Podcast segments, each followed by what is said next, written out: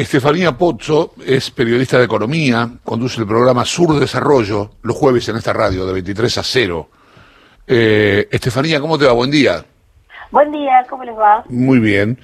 Eh, tengo algunas cosas para, para charlar contigo, por eso el llamado y, gracias por, por haberle aceptado la charla. No, no nada. Este, un placer. Muchas gracias. Tengo por acá, ya te voy a decir, acá lo encontré porque estaba viste viendo las pestañas, tengo 800 pestañas abiertas en la computadora.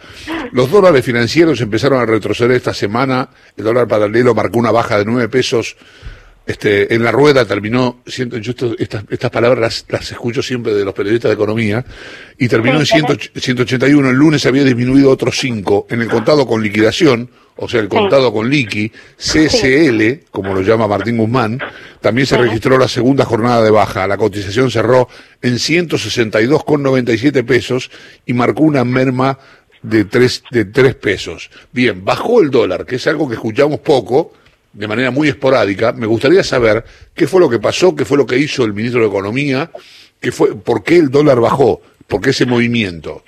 Y tenés ahí dos mercados, ¿no? Vos hablaste bien. Por un lado tenés todas las transacciones financieras y por otro lado tenés el dólar ilegal o paralelo o dólar blue como lo llamamos habitualmente.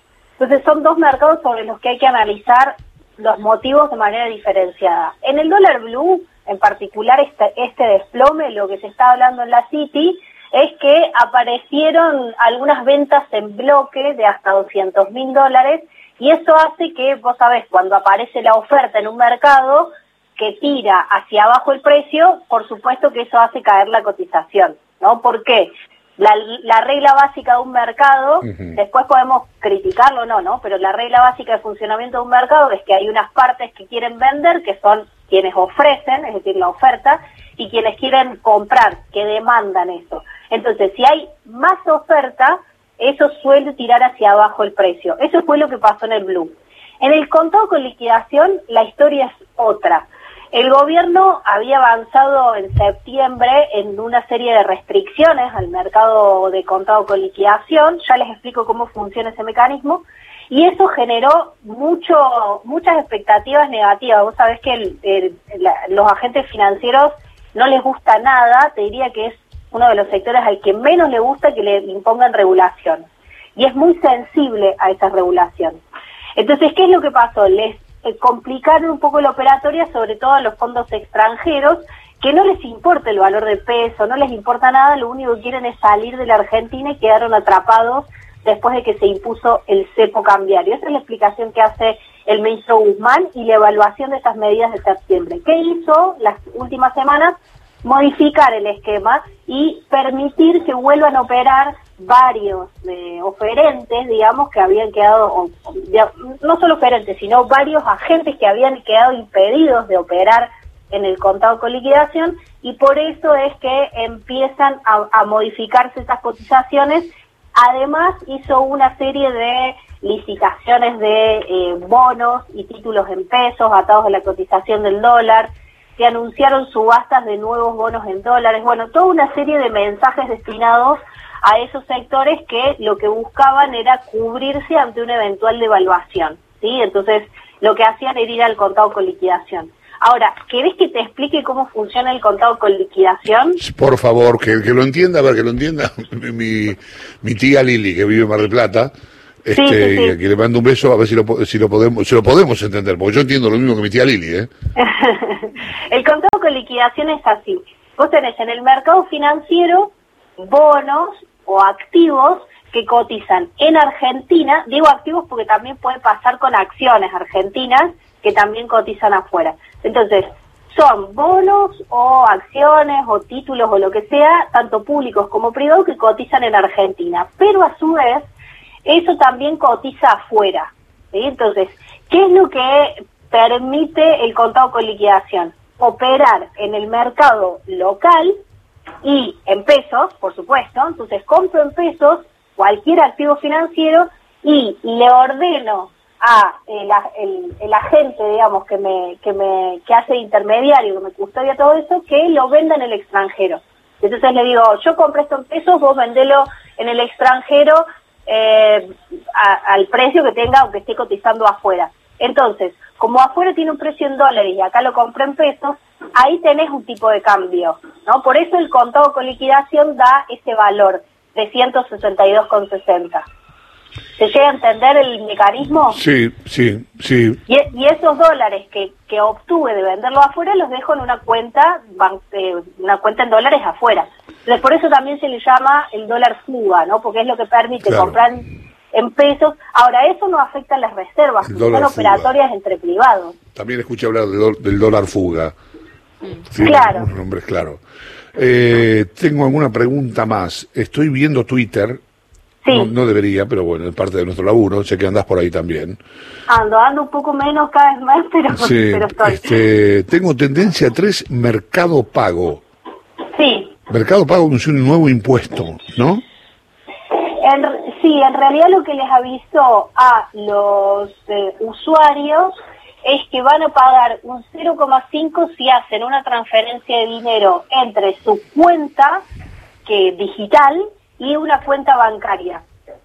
Acá lo que tenemos que tener en cuenta es que Mercado Pago y otras billeteras digitales no usan una clave bancaria única. Vieron que siempre hablamos cuando tenemos que hacer una transferencia del CBU. bueno, ellos lo que tienen, digamos, las billeteras electrónicas y las fintech en general tienen otro, eh, digamos, otro código que es el CB corta U, ¿sí? que es la clave virtual uniforme. Bueno, si yo transfiero, eso es lo que dice Mercado Pago, si yo transfiero de un CBU, CB corta U, es decir, de una, de una clave digital, de una clave virtual, de una billetera digital a otra billetera digital que use CBU, no va a haber ningún cobro. Si yo transfiero el dinero que tengo en Mercado Pago a una cuenta bancaria, sí van a cobrar 0,5. Bien. Eh...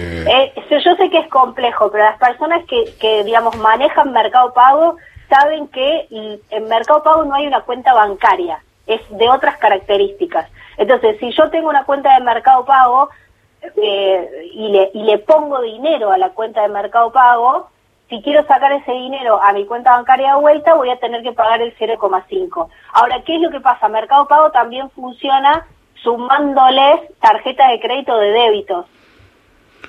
Entonces, en ese caso, entiendo... ahí te cobran el 0,5, ¿no? Entiendo que no, pero la verdad es que todavía no consulté. te digo la verdad, te doy la respuesta media. Bien. Bueno, Estefanía, gracias, ¿eh?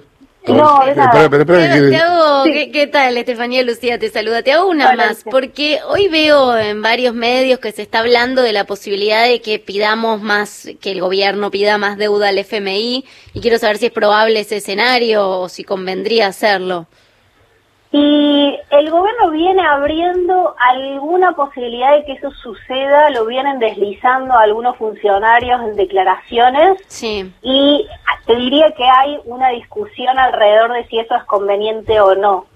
Eh, depende de qué economistas escuches, incluso economistas, digamos, que, que no son la ortodoxia, dicen que si eso está enmarcado en un programa que brinde alguna certidumbre sobre eh, las, eh, el, sendero fiscal, esto es cuáles van a ser los gastos y los ingresos del gobierno, del Estado en realidad, en los próximos años.